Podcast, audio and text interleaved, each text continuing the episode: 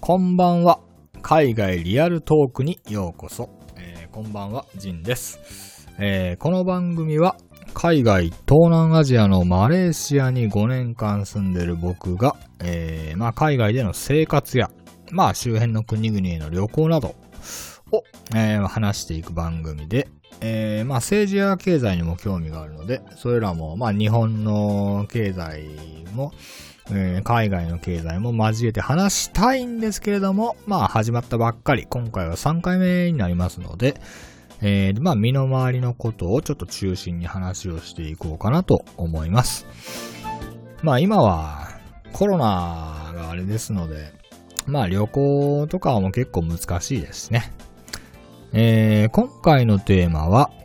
えー、僕があのまあ当時の日本に住んでる時の友人に、お前なんかにできるわけないだろうと言われたとことをやった時の話をします。あのー、まあ人間誰しも、お前なんかにできるわけないだろうっていう風に言われること多分あると思うんですね。まあ、全く言われたことがないっていうのは、まあよっぽど出来がいい人なんだろうなと思うんですけれども、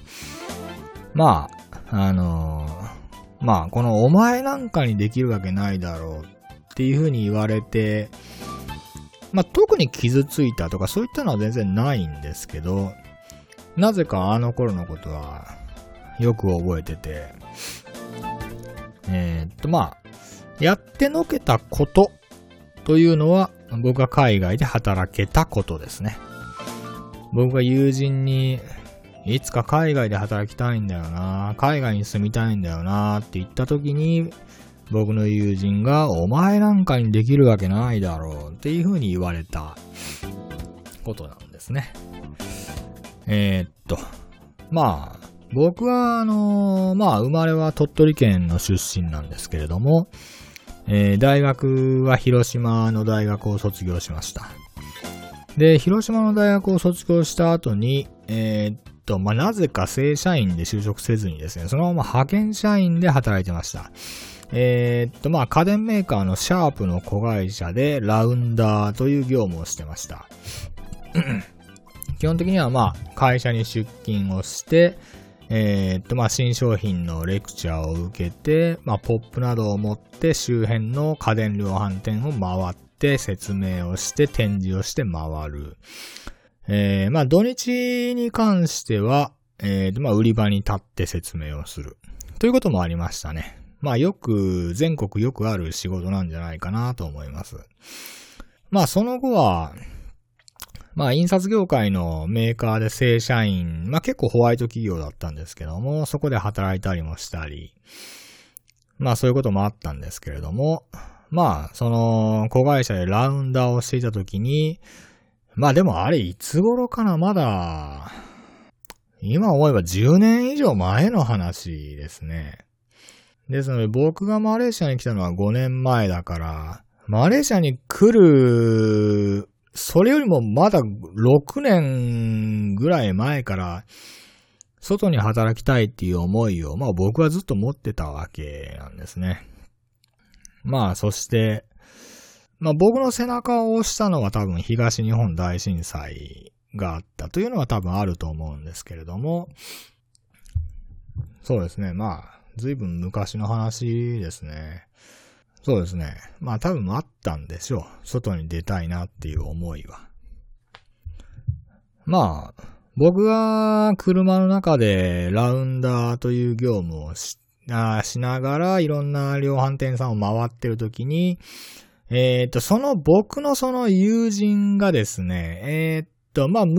前まで同じ仕事を一緒にしてたんですけれども、えー、彼はその仕事を辞めて、えっと、生命保険会社の外交員の仕事に就いたんですよね。まあ、多分きつい仕事ですよ。取らないと多分収入ないですし。で、まあ彼も、まあその以前の仕事の同僚っていうことで、まあ僕に、まあ生命保険の話とかを、まあ持ってきてたわけですけども、まあその際に何気なく、海外働きたいんですよねって言った時に、まあ僕が運転しながら電話をしてて、そう言った時に彼が、お前なんか海外で働けるわけないだろう。うーんと、海外で働けるやつなんていうのは、以前留学してたとか、えー、海外に住んでたとか、もう英語ペラペラですごいやつじゃないとできないんだよ。お前そんな経験ないだろう、できねえだろうって。まあ普通に電話越しに別に怒ってるとかそんなんじゃなくて、まあ、なんか、あのー、理論的に説明というよりは、ただその反応が返ってきた。反応、考えて発言した言葉というよりも、まあ反応で返したというようなそんな感じで、まあそんな大きい話じゃないんですけど、まあなぜか、あの時のことはスローモーションのように覚えてて、まあなんで覚えてんのかな、みたいな気もするんですけども、まあ言われましたね。まあ結局僕は、まあ彼の生命保険は普通に入らなかったんですけども、でまあ、そうですね。で、まあそれから5年後、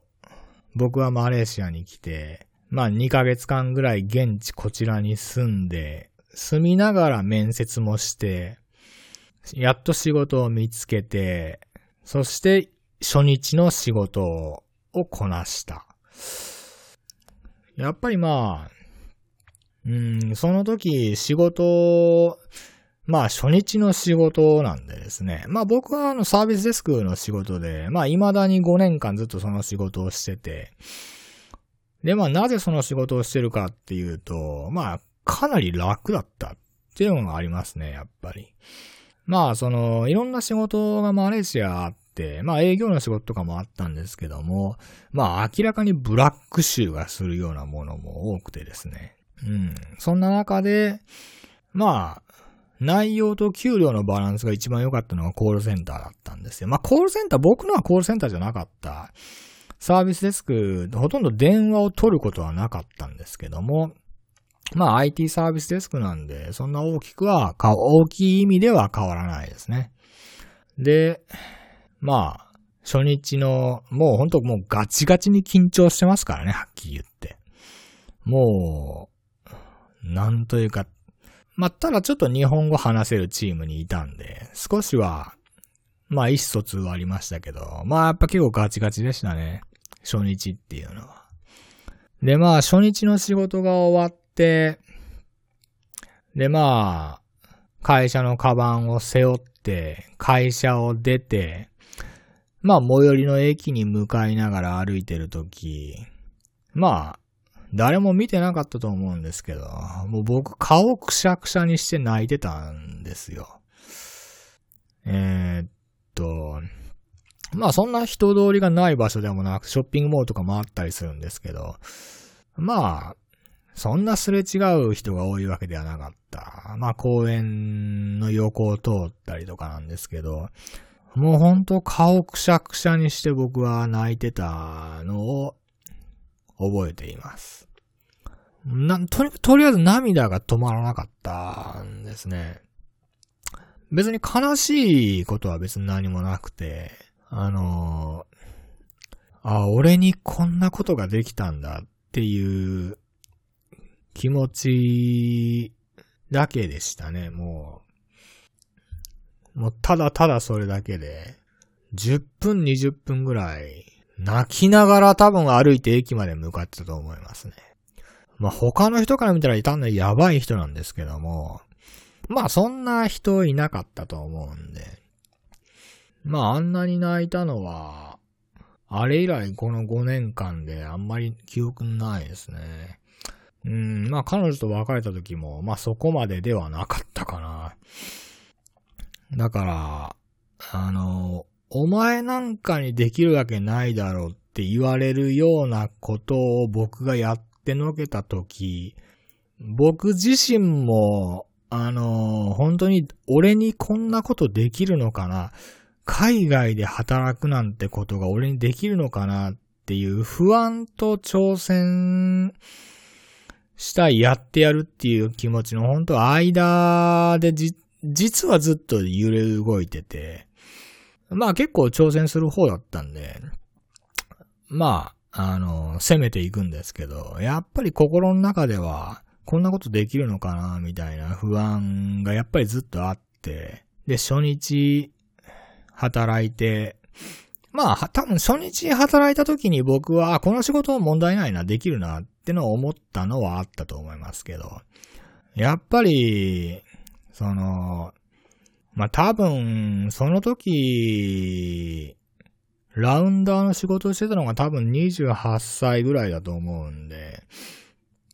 その頃、何気なく思ってた、そんなにそんなにも深い計画があってってわけじゃなくて、ぼんやりとしていたものを、まあ、7年後に現実化した時に、まあやっぱりなんか、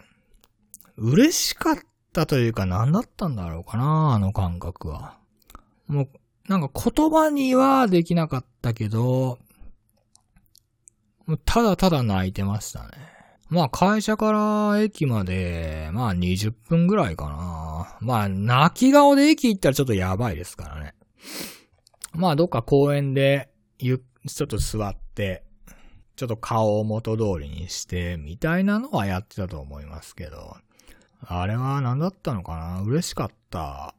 からなのかな？できないとも自分でも思ってたようなことをやってしまったことのもしかしたら人としての喜人間としての喜びだったのかもしれないですね。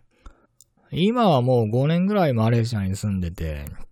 まあいろんなものも見たし、いろんな人にも会ったし、まあ貯金もできたし、まあ次は別の、あの、業種に挑戦して、もっと高くいろんなとこ行けるかなっていう余裕もあるから、あの頃のようなフレッシュな気持ちみたいなのはそんなに今持ててはないんですけども、まあそれはそれで成長したからいいのかもしれないけど、本当不安で、本当面接ももう毎回毎回もう緊張しながらガチガチで行きながら行って、まあなんか恥ずかしい思い、まあ恥ずかしい思いの大半は英語ですけど、思いしながらやった、その結果がやっと身になったその瞬間っていうのは、自分の中ではもうこらえきれなかった思いが多分あったんだろうなと思いますね。まあ、その時僕はまだ、あの、部屋を借りてなかったんでですね。えー、っと、まあ、ゲストハウス借りてて、そのゲストハウスから出勤してたんですよ。まあ、しょうがないんですけどね。なかなか、あの、海外で部屋借りるのって日本で部屋借りるほど簡単じゃないんですよ。えー、見つけるのが難しいんですよね。で、まあ結構、まあ日本の家だったら、まあオーナーさん大体日本人じゃないですか。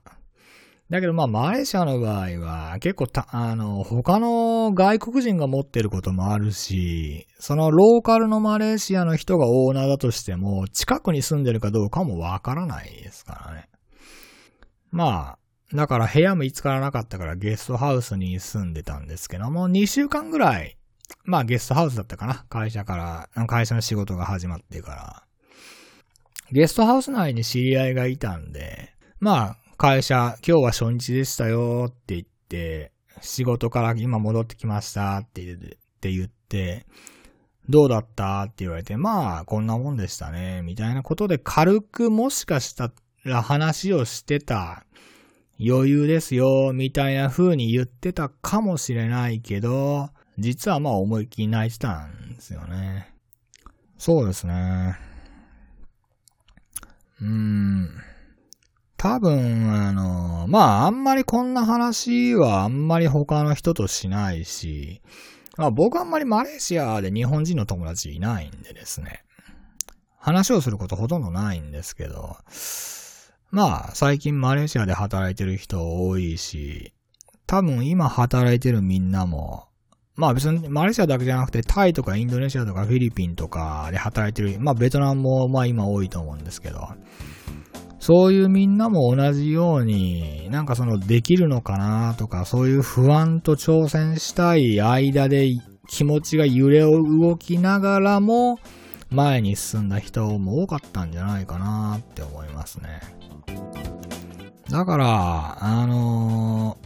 ー、まあ、もしこれ聞いてて挑戦したいなっていう人がいたらですね、多分あなたにもできるんです。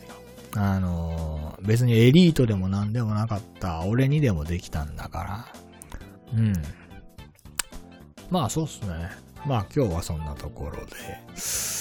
あの人今何してるのかな？まだあの、損保ジャパンとかそういう保険の仕事は多分してないと思いますからね。多分あの、ああいう仕事多分長くできないですからね。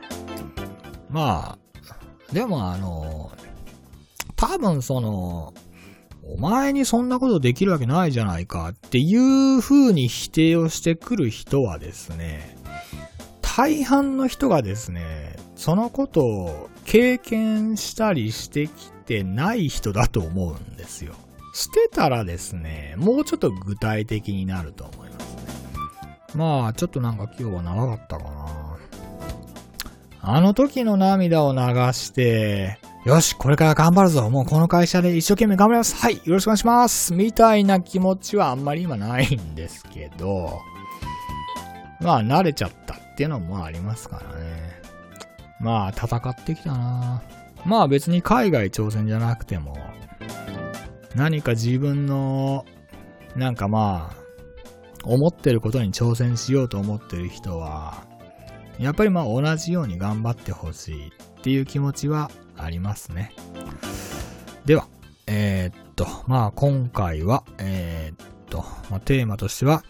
まあお前なんかにできるわけないだろうと言われたことをやってのけた、その瞬間の話でした。えー、っと、まああんまりこの話は他の誰にもあんまりしたことがないんで、まああんまりしたことがないことを話すのが、まあこのポッドキャストかなとは思ってるんですけども、まあ、えー、今回は以上です。次回の海外リアルトークもお楽しみに。ジンでした。えー、またお会いしましょう。ありがとうございます。